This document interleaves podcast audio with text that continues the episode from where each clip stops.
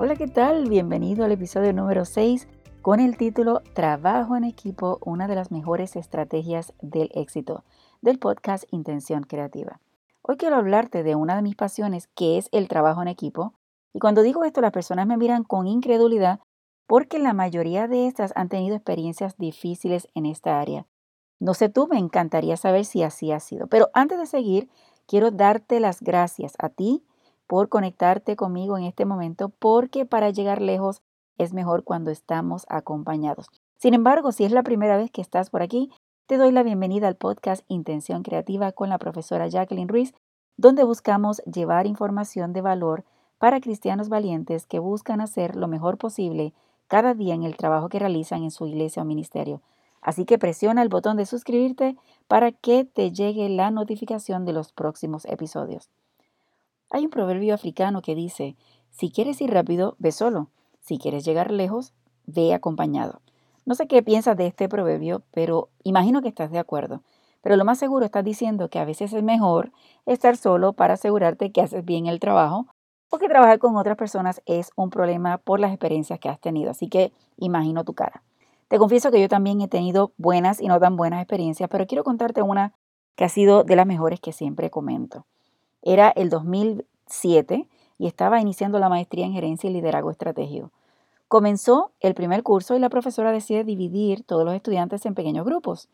La mayoría se conocían así que cada quien hizo su grupo según las amistades y quedamos tres damas que no nos conocíamos. Así que la profesora, por supuesto, nos unió. Nos presentamos, intercambiamos información de contacto y de alguna forma tuvimos una muy buena impresión de cada una. Eso me enteré luego. Al otro día, una compañera de clase que nos conocía a las tres me comentó, ustedes van a tener mucho problema. Le pregunté que por qué decía esto y dijo, porque todas ustedes son líderes y no van a poder trabajar juntas. No comenté nada. Por supuesto, el trío de nosotras, de estas tres líderes, como había dicho la compañera, comenzamos a trabajar. Confirmo algo, definitivamente las tres éramos y creo que seguimos siendo líderes. Sí que teníamos nuestras opiniones fuertes, no dábamos rodeo para decir las cosas, sin embargo, fue un trabajo maravilloso. Todas aportábamos y estábamos comprometidas a que todo saliera súper bien. Recuerdo que teníamos una costumbre al hacer las presentaciones. Como siempre, nos dividíamos el trabajo, aportábamos, evaluábamos el material de todas, estudiábamos toda la presentación, pero cuando íbamos a dar la presentación, nosotras no nos atábamos a la parte que habíamos aportado. Como por ejemplo, si yo había aportado la introducción de la presentación, yo no estaba atada a dar la presentación o a dar la introducción de la presentación. Así que podía ser, si alguien quería comenzar ese día, podía comenzar, o si hacía una de las mejores partes al comenzar la presentación, también se daba la oportunidad. Incluso hasta hablar dos personas en una misma diapositiva. Al inicio comenzamos tres, luego se unió una cuarta que también fue extraordinaria.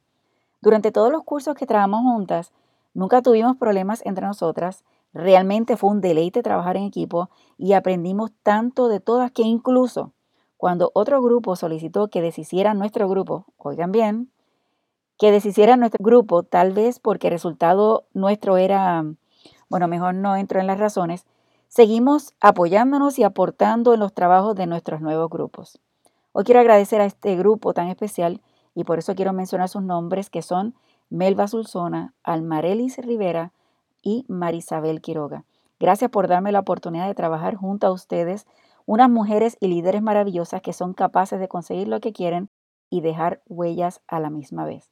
Después de esta experiencia he tenido otras hermosas que sinceramente comencé a hacer la lista de todas las personas con quien he trabajado en equipo en diversos proyectos con la intención de mencionarlas, pero cuando la lista comenzó a crecer y por temor a dejar a alguien fuera decidí no incluirla. Sin embargo, Si has trabajado alguna vez conmigo en equipo, quiero agradecerte por la oportunidad. Reconozco que soy exigente y eso no a todo el mundo le agrada, pero sí estoy más que segura que todos hemos crecido por la aportación de cada uno en el equipo. Así que mil gracias. A pesar de las buenas experiencias, no sé si ya te convencí a tomarte riesgo de intentarlo y por eso te quiero compartir algunos beneficios del trabajo en equipo. Número uno, favorece la creatividad y el aprendizaje.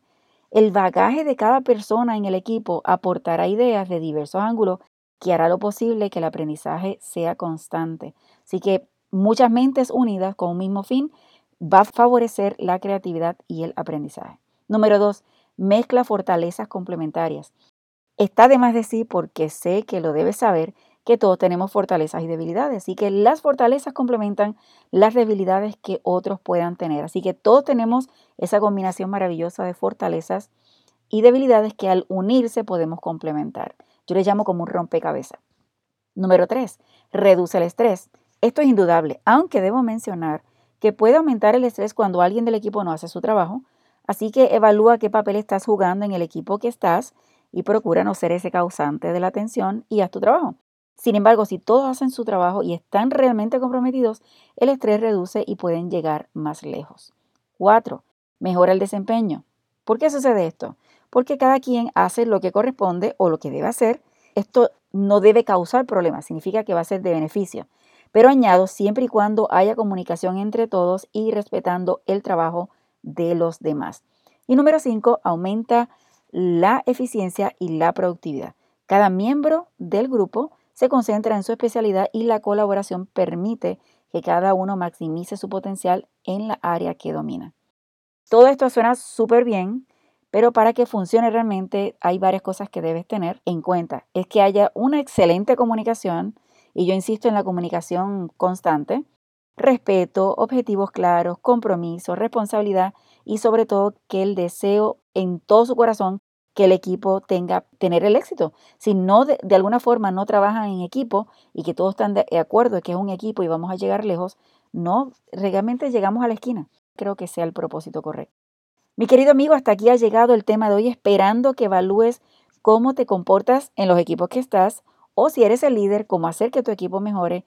Créeme que la única forma que podemos lograr grandes cosas es cuando entendemos, aceptamos y ejecutamos que como equipo podemos alcanzarlo. Si eres líder en tu iglesia, tu equipo no es el único, así que tu equipo es parte de un equipo mayor y para que se logren metas increíbles en tu iglesia o ministerio, todos los equipos tienen que trabajar en equipo. Y tal vez suena complicado o que estoy utilizando la misma palabra, pero no es posible que el equipo de, por ejemplo, el equipo de audiovisual no trabaje con el equipo de sonido o de plataforma porque no son entes separados. Así que te animo a hacer un ente de cambio en tu iglesia si así es necesario.